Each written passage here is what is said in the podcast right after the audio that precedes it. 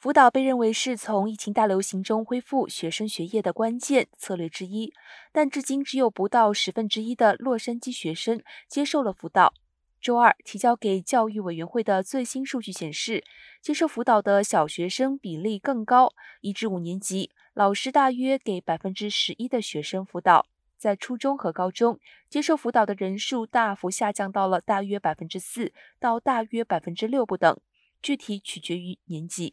目前，全美各州和各学区都加大了各种力度的辅导。